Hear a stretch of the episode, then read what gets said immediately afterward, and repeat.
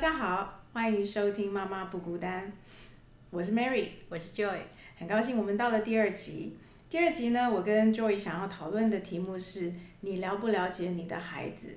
那我会想要做这个题目呢，最主要是因为我看在 YouTube 上面看到三立新闻在介绍有一个妈妈不了解我的问卷，那这个问卷应该是翰林出版社他们想要做一个世代教育大调查。那所以呢，呃，我看了这个 YouTube 之后，我其实心里面有很有感触，所以我就想要拿出来跟呃 Joey 讨论一下，然后听听看 Joey 跟我不一样在哪里，或者是想法有什么不同或是雷同。那所以这个节目呢，它很好玩，它就是一开始他就请了几个父母亲，然后呢就是单独的问他们说，呃，你小时候有没有做过什么调皮捣蛋的事情，或者是是你父母亲不同意的事情？所以呃。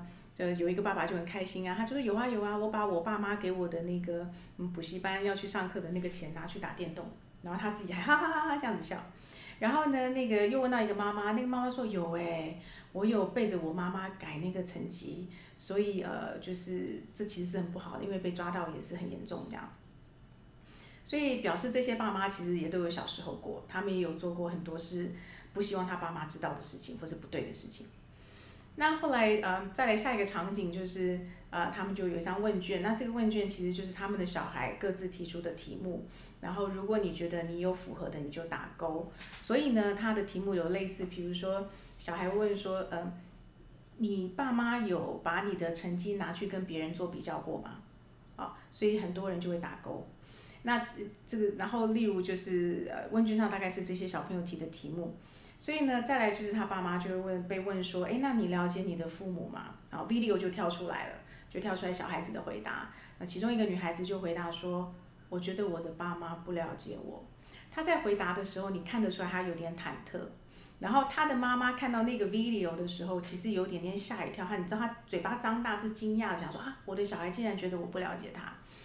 然后再来，接下来就会有一些小朋友说一些控诉他爸爸妈妈的地方，比如说他就会说，我妈妈老是拿我的成绩去跟别人比，可是我觉得我没有做错事情，为什么我的成绩老是要去跟别人比？类似这样子的，那所以后来呃爸爸妈妈听到，其实反应都是觉得受伤的，我感觉，那比如说有一个妈妈就会很受伤，说她的小孩说，我妈妈都说啊，我如果读书再不好，就不需要花大钱呃去培养我。然后这个妈妈在一边看 video 就一边说：“我没有说过这样子的话，我只是说不要花钱补习了。如果你不努力的话，或是成绩没有进步的话，所以你可以感觉到爸爸妈妈是想替自己辩解的。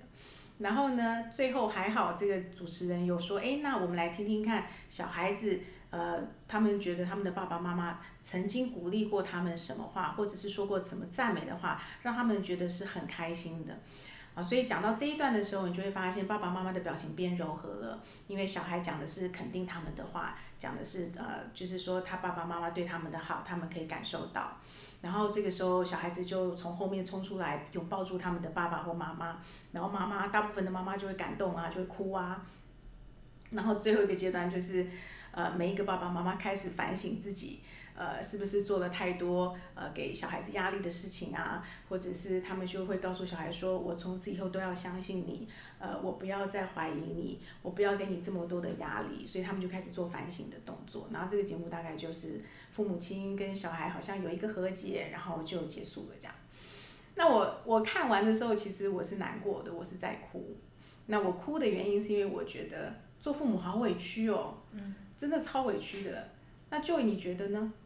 我觉得我们这一代的父母的确比较辛苦，嗯，有没有委屈，或者是有没有比我们爸妈那一代委屈，我也不知道。可是辛苦。然后这个节目呢，我觉得不错啊，就是任何帮助人际关系的、互相理解的都是好的。是。对，不管是亲子，或是夫妻，或是任何的人际关系，帮助理解都是好的嘛。对。可是理解里面有好多层次啊，我可能不是很同意他。怎么设题目的方式，是，然后嗯，可能小孩在于控诉父母，就控诉有点严重了，可能只是说哦，爸妈不了解我，或者爸妈拿怎样怎么做会给我压力。那我我我我在想，这些小朋友如果没有这个节目，他会有胆子，或是有这个关系基础去跟他爸妈说，其实你这样做我不喜欢吗？因为如果他们平常就就敢说，那就是不错的关系啊。嗯嗯嗯，对。那我自己，我自己其实，在看到你这样的分享的时候，我我就会想到说，哎，我了解我的孩子吗？其实了解有好多面相啊。嗯。有什么叫了解？有时候是可能他喜欢的东西我不知道。嗯。有些可能是他讨厌的东西，我不知道。那如果有些是他讨厌的是我造成的，我不知道，他愿意告诉我，我可以调整。如果那个事情我觉得可以妥协。嗯。如果他在意的事情，我觉得我不能妥协，我可能还会坚持吧。因为就像你说，我们这一代的父母。对于下一代有太多的担心，然后他们以后处的环境可能可能比我们艰辛，所以我们才会需要帮他们准备很多。我妈妈常说，她没有帮我准备很多，我也好好的。对，嗯，我觉得我们这一代的父母比较辛苦，是在于有太多的资讯进来，会告诉你怎么样做才是好父母，然后你就要开始检讨自己，这个资讯说的你有没有做到，或者是你做的就是呃太不够，或是太够。嗯。那还有就是，好像社会端就会有人来帮你这个父母打分数。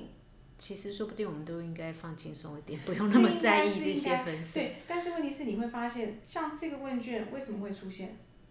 这这你这你是说小朋友集体创作的吗？每个小朋友。但是问题是是这个翰林去做的这样的一个问卷嘛，做一个世代教育大调查的问卷。所以我的意思是说。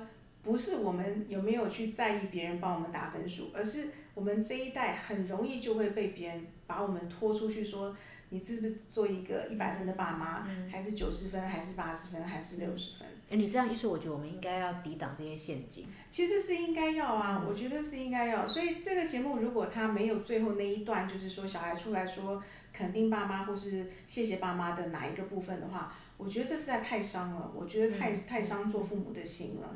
但是因为他后来还好有后面那一段，那会让我觉得说，哦，那就是一个有商有量的事情，是一个有沟通有和解的的的的嗯调查。嗯。那你你是让大家可以往更好的方向，往和解的方向。我不是说我觉得呃任何沟促进沟通的都是好的嘛。嗯。其实我我觉得方式还是有有。更好，嗯，啊，我之前跟你提过那个 love language 爱的语言，对，我觉得它是很好的工具，也可以协助理解。对对对。那呃，呃，love language 是在书上看到的嘛？嗯。他说我们人跟，比方说亲子之间表示表示爱对方，可能我的爱的表现型跟你的爱的表现型不一样，所以因此我们彼此频率做过就接受不到。对。那基本如果把人的爱的表现型分成五种的话，第一个是语言，对，甜言蜜语，第二个是呃劳力的付出，对。第三个是在一起的时间，对。第四个是肢体的接触，亲密接触，对。呃，再有一个我忘记了，第五个，啊，送礼物。哦，对。对，那我第一次听到这个理论的时候，我觉得啊，我忽然理解了。我妈妈我知道她是爱我的，可是在我更小的时候，我感觉不到，因为她可能付出的方式跟我喜欢的方式不一样，对，所以彼此错过了。嗯，我相信有很多我们上一代的父母为我们做了很多默默的付出，嗯，可是我们到某个年纪之后才才能感受到。嗯，那同样的就是可能用这个五个东西来检视，你知道你的孩子他的表现型或者他最需要是哪一种吗？然后，那如果你知道他是哪一种，你的型跟他不一样，你愿意为他调整吗？我愿意，但是他愿意为我调整吗？所以举例来说，呃，这五个爱的语言，我后来有跟我大女儿在讨论这个事情，我们有发现她是喜欢收礼物的，嗯，所以这一块我可以，如果这个是可以让她感受到爱的话，我可以从这一方面做起，那。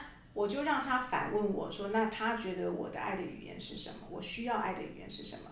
他就看一看，他就说是呃，想要听到就是肯定的话。哦，他很了解你哎。对，我说对对对，不是是因为我告诉他过，我说我我真的需要被肯定。我如果对你很好，你让我知道，哪怕是一个拥抱，呃。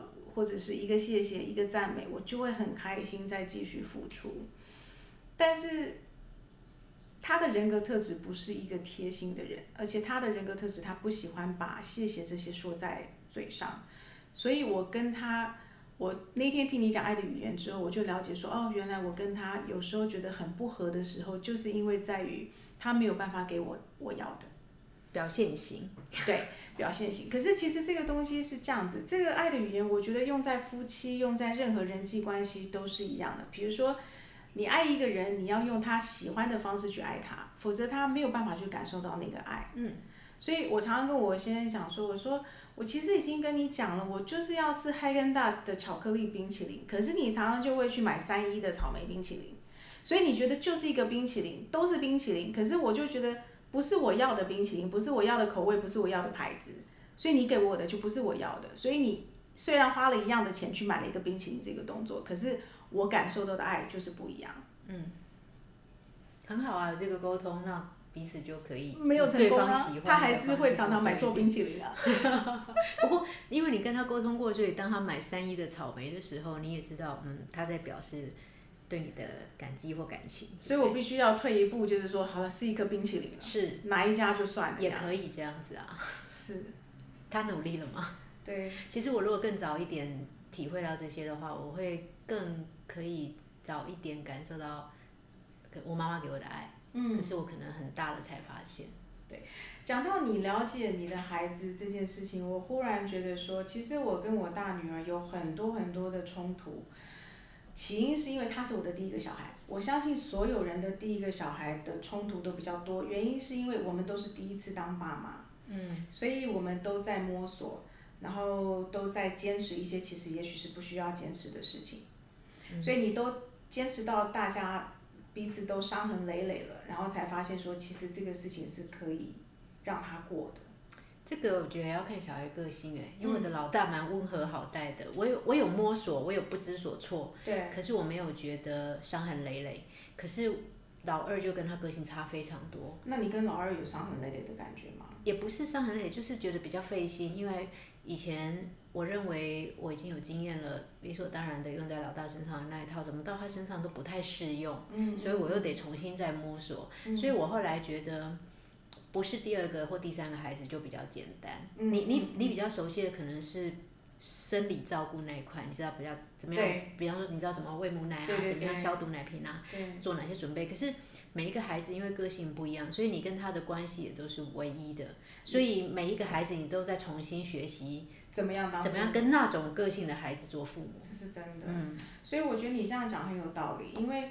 我以前啊，一直觉得我我妈妈其实是比较疼爱我姐姐，我们家就两姐妹，然后我就一直觉得我妈妈比较疼爱我姐姐。可是当我生了我的小孩的时候，我生到两个的时候，我就忽然发现啊，虽然他们两个都是我的小孩，可是我心里面好像是有偏爱谁多一点，因为那个人跟我的频率比较多，那一个人给我爱的语言是我要的，所以我好像其实心里面是有比较喜欢他多一点。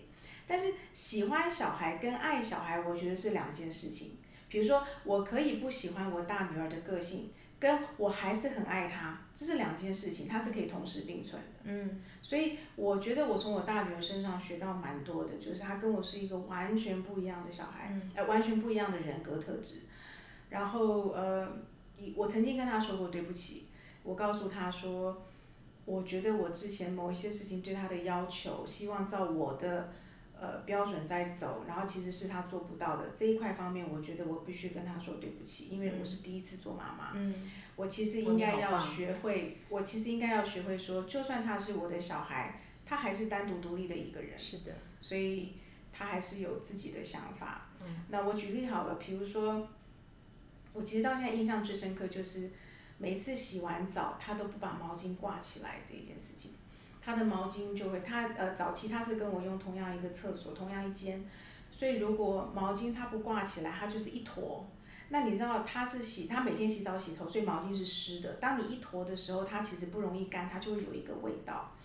然后我就会觉得说，哎，那为什么这样子不卫生？你要让它滋生细菌，所以我就说，哎，来来来，妈妈教你，你看你要把它挂到那个架子上面，你要学会用完就要把它挂起来。然后他就是。从二三年级我开始教他，教到五六年级，他就是会三次可能挂两次，然后有一次会忘了挂。我曾经为了这个事情跟他很愤怒，我会觉得说这么简单的事情，你为什么不愿意配合我？你为什么不愿意就听话，就听妈妈的话？妈妈为你做这么多的事情，你为什么不能够就不要让妈妈生气，就把毛巾挂起来？可是呢，我到他国中、高中之后，我忽然有一个很深的领悟，就是原来这就是他，他觉得他不需要，因为我是他妈，他就来配合我。其实我蛮羡慕他这样的个性。如果我能够做到像他这样子独立，然后不用在乎别人的感觉，我觉得其实是蛮帅的。虽然我不知道这样子在社会上会不会不容易生存，啊，不容易交到朋友，或是在公司上面会得罪同事，我不知道。但是我后来就可以变成把他我觉得是缺点的事情，变成欣赏他跟我的不一样。嗯，所以我了解他其实不挂毛巾，就是单纯的不想挂毛巾，可能是他今天懒，可能他今天不想做，跟他是不是要忤逆我是两回事。他不是说哦，我今天就是不爽，我不要挂，我要让我妈生气，所以我不要挂。我觉得应该不是这样子。应该不是吧？你把它想太严重。对对，所以我后来就发现说。我需要花这一段时间，然后才能够去了解我的孩子。嗯。那你说，如果你现在问我了不了解我的孩子，我觉得，我觉得嗯，应该有七十多 percent。嗯。可是如果你在三四年级，他三四年级问我，我觉得哇，我那应该是只有五 percent，或者是十个 percent。嗯。我我的朋友告诉过我一句话，在我跟我的孩子很生气的时候，他说。其实，每个孩子为什么会诞生到你家变成你的孩子？他说这里面有隐藏着上帝的祝福。嗯。因为你的孩子带来的这种个性，以及跟你个性之间的激激发的所有的火花，嗯，其实都会是礼物。对。对，不管那个礼物接受的过程，有时候你会不会很辛苦，或是有情绪，可是它就是你需要学的，或者你需要接受的。嗯。那不不妨把它转过来想，就是。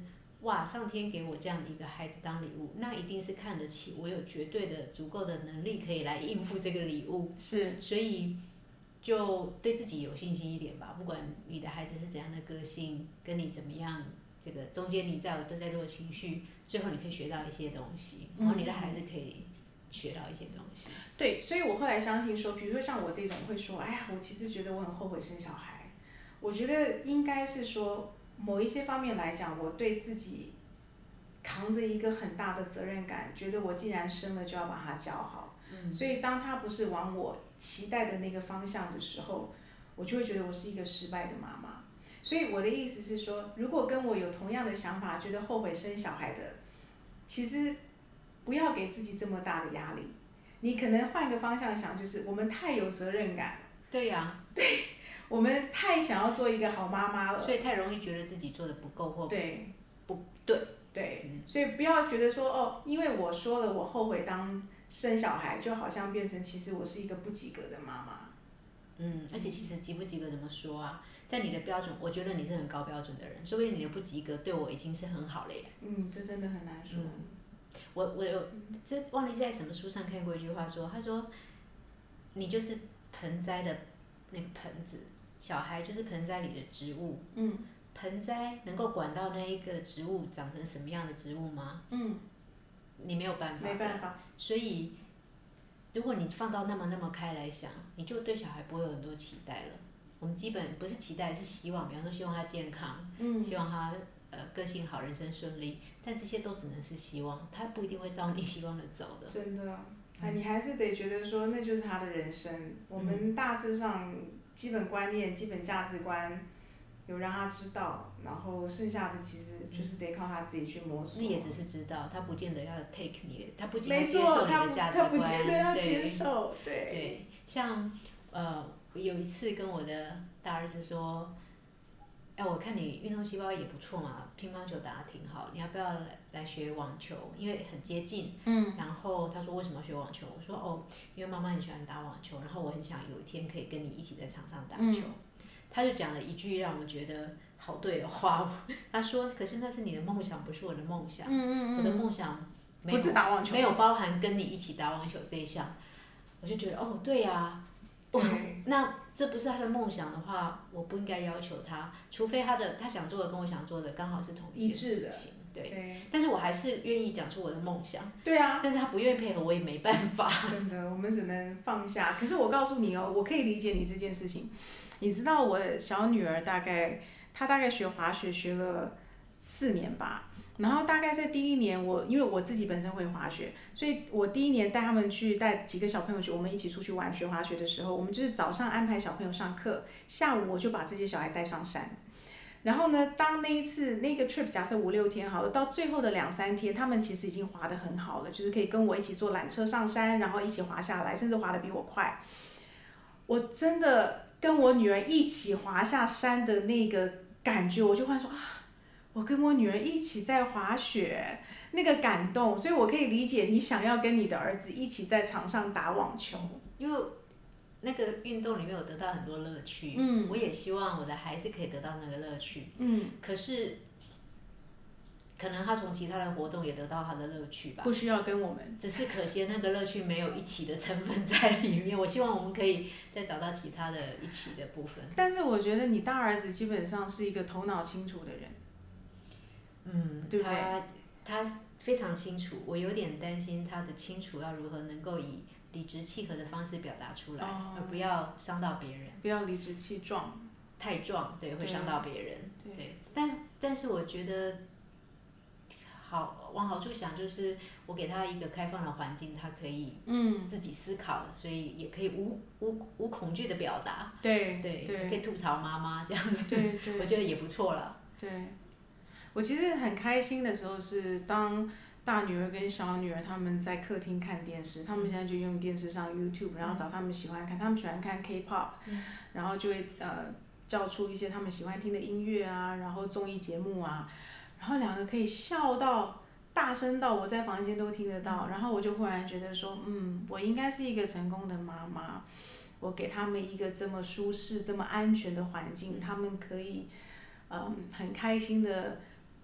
表达他们的开心，我觉得对啊，这样子我就觉得我很不错。嗯，其实就算是其他的妈妈，她觉得她没有办法给到她小孩很好很好的经济或生活环境，我觉得也也要找也要找到一些点鼓励自己啦，因为你一定是适合做她的妈妈，她才会来做你的孩子吧。对。你一定也有做的不错的地方。不过我还是很怀念，也不是怀念，我还是很羡慕我们上一代的父母。嗯，打骂就打骂，管教就管教，都不用想到说小孩子会不会受伤，对不对？我们现在动辄得救，打了一下就想说，啊，完了痛在娘心，他这个会不会受伤？这会不会有心理压力？这个以后会不会造成心理伤害？我以前谁管我们啊？我妈妈看我教孩子，她有跟我说，哎，你你太操心了。嗯。我小时候都不需要这么动脑筋。嗯。你们还不是长大了？可是我是我自己不敢，是我自己放不开。我还是有一些觉得要帮他们准备的，因为在面临现在的环境，更更难哦。未来对，但是当我反过来跟我妈说：“哎，那你这样说，好像你们那代做父母好容易哦，我们就就被养大了。”她又会反口说：“哦，也是有辛苦的时候。”没有，我觉得他们太容易了。你你问过你妈妈吗？她觉得养你长大辛苦吗？我妈妈其实有，我们有讨论过这个问题，然后她有发现说，因为她是创业，她跟我爸爸是一起创业，所以她创业草创的前面十八年基本上都是在赔钱的状态，所以她一直是属于有一阵子在跑三点半，所以她有跟我说，她说其实，在那个时候，她在意家里有没有饭，有没有有没有得吃，有没有得穿，呃。他已经没有心思去考虑到说他有没有教育好小孩，嗯，对，所以其实他的辛苦是担心钱生存物质上面。对对对对对，他所以相对来讲，其实我觉得我跟我姐姐可能有，如果以这个角度来想，我们基本上是比较自由的，嗯，对不对？因为他们没有时间管到我们。那我你也长得挺好的呀，我也长得挺好的，对。所以所以也许我妈说的对，我们太担心了。是应该放下担忧啦，对，是应该放下担忧，然后就是想小孩是每就是一枝草一点路嘛，是不是？常人家这样讲？然后他们会有自己的人生规划，他们会有自己的，他们也可以走出自己的路了。我现在比较 OK，我现在可以觉得说，我其实是蛮用心的，在教育他们的过程，不管挑学校，不管陪伴他们，比如说我大女儿碰到关系霸凌，这个我以后再说，我怎么样陪她走过来，嗯，然后到她现在能够出国读书，然后她一个人住在国外，她也可以把自己打理得很好。我觉得我可以告诉我自己说，我把她教得很好，我必须要相信我自己，嗯，同时我也相信她，嗯，呃，碰到事情是可以处理的，嗯，所以我后来就是跟我大女儿讲说，其实我，嗯，我不太去，我已经不会过问她的成绩了，因为上了大学，那我比较会在意的，我现在要跟她沟通的方面是怎么样使用金钱，因为她开始自己一个人有一笔钱，然后她怎么样用这笔钱啊。包括她的吃穿跟那个娱乐这方面，她怎么样去支配？所以这方面，我说这个是我现在必须陪他的。我感觉好像做父母就是一个阶段一个阶段一个阶段，这个阶段要教什么，下一个阶段教不一样的东西。嗯，我有跟你讲他碰到诈骗集团吗？哦，有啊。对对对，我觉得这个这个也蛮蛮好玩的。我其实有点点吓一跳，就是说，我以为他很聪明，很机灵。然后我们每次在台湾的电视、报纸上面看到这么多诈骗的那个手法，他应该不会被骗，哎，他就是被骗了耶！那个加拿大就是有人假装他是那个警察，然后告诉他说他的账户被人家拿去做洗钱，然后所以必须冻结账户，然后所以这一路过程就是叫他不准挂电话，什么都要听他的指示，所以从指定他怎么去银行领多少钱出来。还好我有限定，他一天只能够领多少钱，所以这个诈骗集团不满意那个金额，就是说那那不要领好了，那你直接去 Seven Eleven 买游戏卡，然后你就是把那个序序码刮出来，然后告诉在电话上告诉他这个序号，他们就可以直接用。所以我大女儿大概呃总共损失了四百块加币，然后她才好像感觉有点不太对，然后就用 Line。电话不敢挂嘛，所以他就用电话的 line 就是写 line 问我说他碰到这个事情，然后是什么？那我也是就是陪他怎么样处理啊这些的，在这样的陪他的处理过程中之后，我就忽然发现，虽然他十九岁了，虽然他出国一年了，可是他毕竟还是个孩子哎，嗯，就是没有社会经验，然后你知道那个我很心疼，因为他是先生气对方为什么骗他。再来，他觉得很丢脸，他觉得自己竟然被骗，嗯所以我花了很多的时间去告诉他说，没有哦，没有哦，那个你看我们有哪个姨妈，她也是有一个儿子的男生的声音一直哭说，妈，我被绑架了，你赶快汇钱。他一听到那个哭声，他说这就是我儿子的哭声，他就汇了二十万台币就给了那个诈骗集团，所以我就告诉他说，你看，再聪明的姨妈也是会被骗，所以你不要放在心上。哇，你做的好棒。对，所以我说。呃，我我觉得我现在越来越能够了解，说了解我的孩子，是我可以知道说，哦，原来情绪我们要先同理他的情绪，然后让他知道说你不是笨，不管你遇到什么事情都可以回来找父母，可以回来找父母会支持你，对对对，所以有这个安全感很重要，很重要，才能才能出去做更大的冒险，闯更大的事情。你不管在外面碰到什么，你都可以回家。是，我在。呃，以前在上班的时候，我常常觉得说，我上班花掉太多的时间，我没有办法好好照顾了孩子，所以我动了个念头，就是我想辞职。那我去跟我的主管谈，他就跟我说，他自己也是当妈妈的人，他的孩子已经都大了，可是他觉得这样子真的对你孩子是比较好的吗？如果你回家真的对你孩子比较好吗？他问我说，你你要不要去问你的孩子，如果你这么做，他们怎么想？嗯，所以。我那时候回家问了还在读幼稚园大班的老大，五六岁嘛，我跟他说：“妈妈不要上班，然后比较多的时间陪你好不好？我每天都可以确保你不会是最后一个被接走的孩子。然后不是上学的时候，可以花很多时间跟你在一起，做很多你呃，我们也可以一起做很多事情。”他听完以后就说：“嗯，好啊，可是妈妈我很忙哎。”那我可能没有办法陪你，那个时候我彻底的失落了，就是原来我以为是孩子需要我们，可是其实是我需要他们。对啊，而且你应该很开心啊，表示他心里面是独立成熟的。所以我就我就我后来没有辞职，因为我发现说我太一厢情愿的以为孩子需要我是二十四小时的妈妈，可是其实他已经习惯了我们的模式，然后他都处的挺好的。对，对，所以呃，因为我们今天在讲了解孩子嘛，对不对？嗯其实我觉得了解有好，包括好多事情哦，包括你知不知道他的最好的朋友是谁？你知道他喜欢吃什么，不喜欢什么？再大一点，他喜欢怎么样的人？他有什么价值观？他对于花钱怎么想？就是其实好多事情都可以拿来看看了解不了解。嗯，对，但是呃，只要追求什么呢？你的孩子遇到的问题，他第一个想到来跟你讨论商量怎么办，或者是他觉得好羞愧，我被骗了，他都还愿意跟你表达他的羞愧的部分。我觉得你们这样的关系就挺成功的呀。其实他没有，是我猜出来的。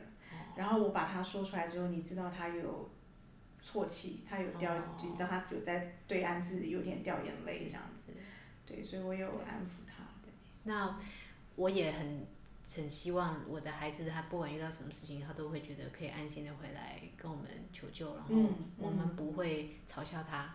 可能可能有一些觉得做不好的会跟他说，以后不要再这样子了。可是他会，我觉得家庭有这种永远的安定跟安心感，对他们好重要。很重要。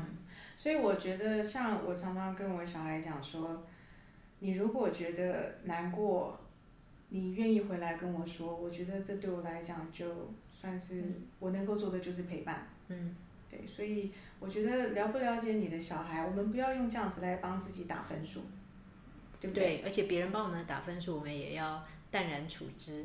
最后跟你讲个笑话，我的孩子在小一的时候呢，他们班上有一做一个海报，就是画你自己的图形，然后最正中央你会要写你最好的朋友是谁。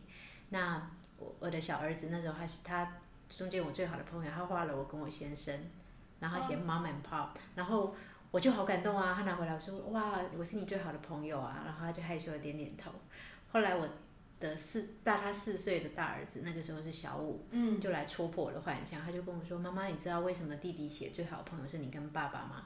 因为他小一转进去，他不认识任何人，所以他还没有交到好朋友，所以他唯一能想到就是填你跟爸。但是我想，如果他不是小一，如果现在是他二十岁，对，二十岁、三十岁，他人家在问他说你最好的朋友，他还愿意说是爸爸跟妈妈的话，我会觉得这是一段非常成功的亲子关系。真的。嗯，好，那我们很开心大家呃今天收听我们妈妈不孤单，呃，我们下一次再可以想一些呃跟育儿有关的问题。或者是呃，听众朋友有什么想要听听看我们的意见的任何问题，欢迎写 email 跟我们说。嗯，好，那我们就下次见喽，拜拜。拜